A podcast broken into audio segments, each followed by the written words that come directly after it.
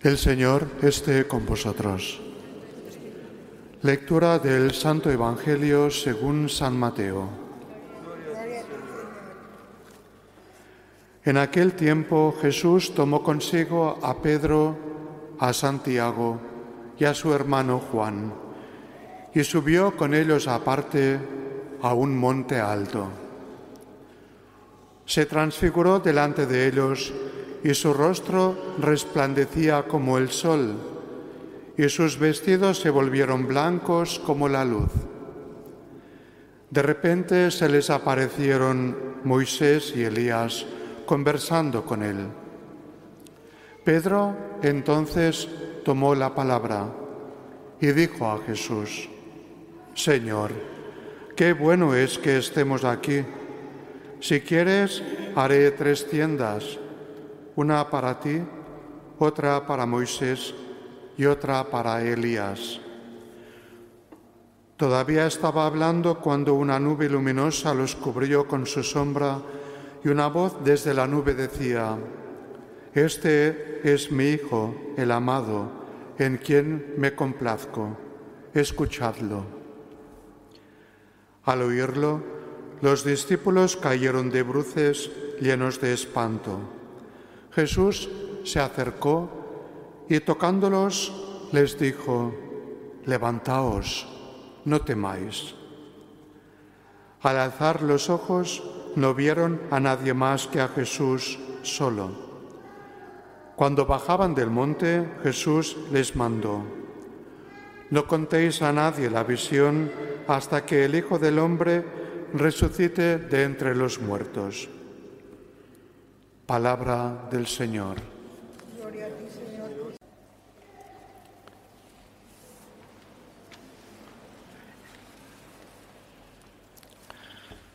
La tradición identifica esta montaña en la que tuvo lugar este acontecimiento como la montaña del Tabor. La montaña del Tabor se encuentra en Galilea, no muy lejos de Nazaret. Es una montaña solitaria. Arriba se puede divisar toda la llanura en torno a la montaña de Israel. Uno puede dar la vuelta a 360 grados y ves, tienes un panorama a distancia. La vista lo alcanza, es precioso. Esa montaña Jesús sube con los discípulos antes de iniciar un largo camino que será el último que va a realizar con ellos y que también va a terminar en dos montañas que están en ahora cerca de la ciudad de Jerusalén. Todos conocemos la montaña de los olivos, al menos de referencia bíblica. Y luego hay otra montaña, que es la montaña del Gólgota.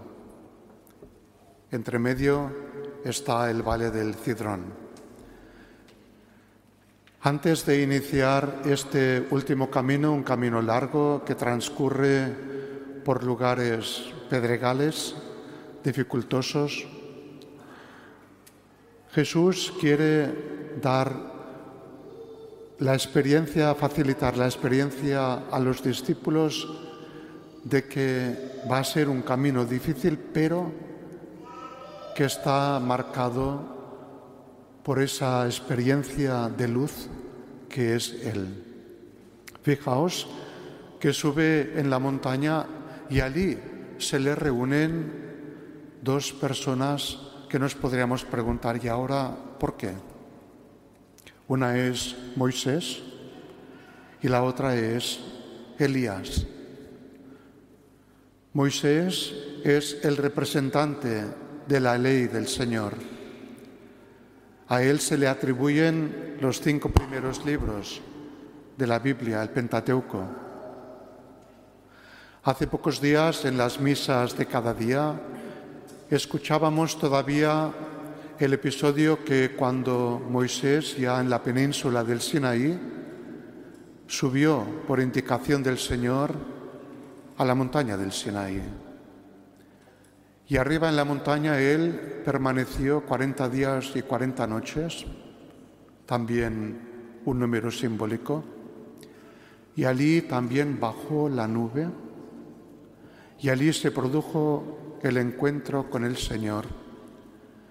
Y el Señor le dictó las, los diez mandamientos que Moisés luego puso por escrito en esas tablas que él había preparado. De este encuentro relata el libro del Éxodo que Moisés, cuando bajó al pueblo, resplandecía. La cara le resplandecía de luz. Él había recibido esta luz que viene del encuentro con el Señor. A lo mejor bajando mucho el nivel, pero todos hacemos experiencia a veces de personas que irradian. Hay personas que irradian paz, alegría, serenidad, que son agradables encontrarse con ellas, hablar, estar con ellas. Hay personas que por a lo mejor una circunstancia concreta irradian otras cosas.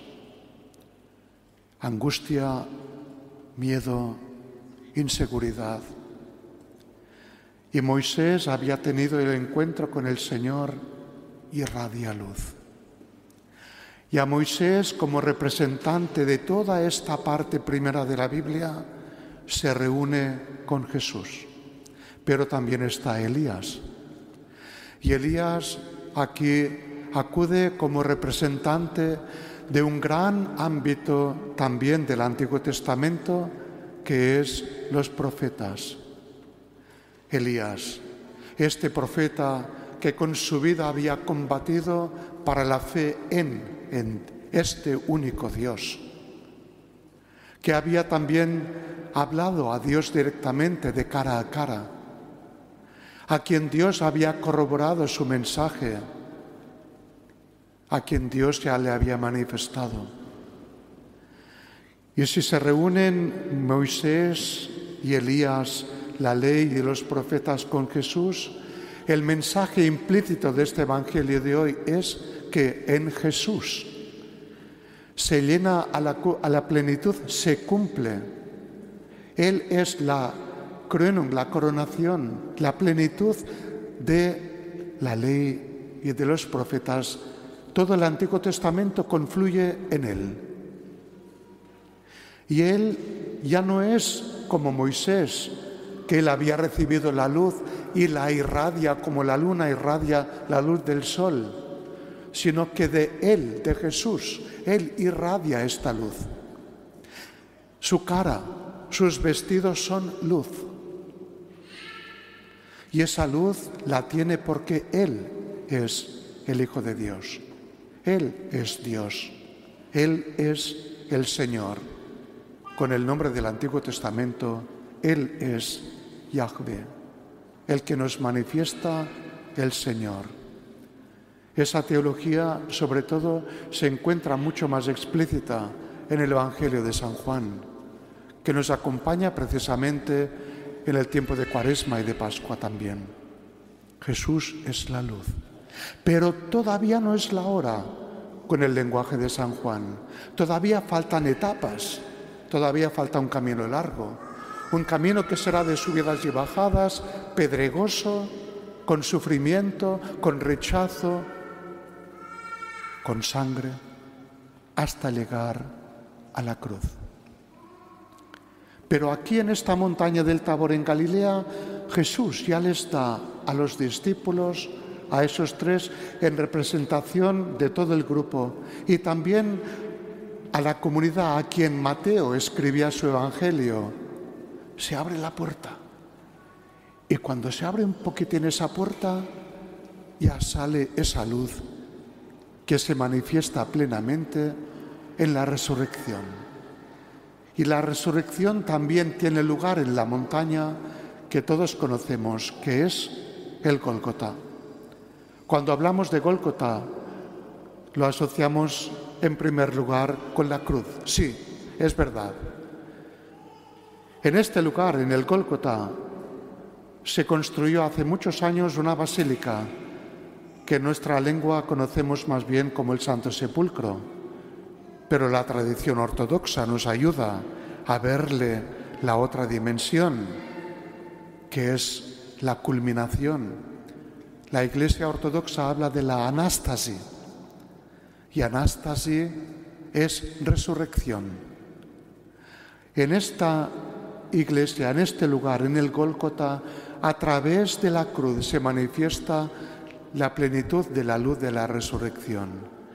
Y ya antes de terminar, antes de etapas que faltaban, ya Jesús les posibilita hacer esa experiencia de luz a los que le van a seguir por este camino que no va a ser fácil. Y esto no es solamente algo que atañe al pasado, sino que también a nosotros que todavía estamos en camino, cada uno de nosotros, vosotros, yo mismo. Y nuestro caminar a veces nos confronta con tantas dificultades, con tantas experiencias de dolor, de cruz, a veces incluso que no sabemos si vale la pena o no seguir en este camino, en este camino de cristianas y cristianos. Y hoy Jesús a nosotros también nos abre un poco la puertecita, como en cada Eucaristía, escuchamos su palabra, celebramos juntos la fiesta de su resurrección, la fiesta de la luz, para que no nos dejemos desmotivar por los sufrimientos con los que estamos confrontados, con las dificultades de la vida y de ser cristianas y cristianos hoy en día. La fiesta de hoy es una fiesta que nos quiere animar a seguir por el camino, a ser fieles seguidores de Jesús.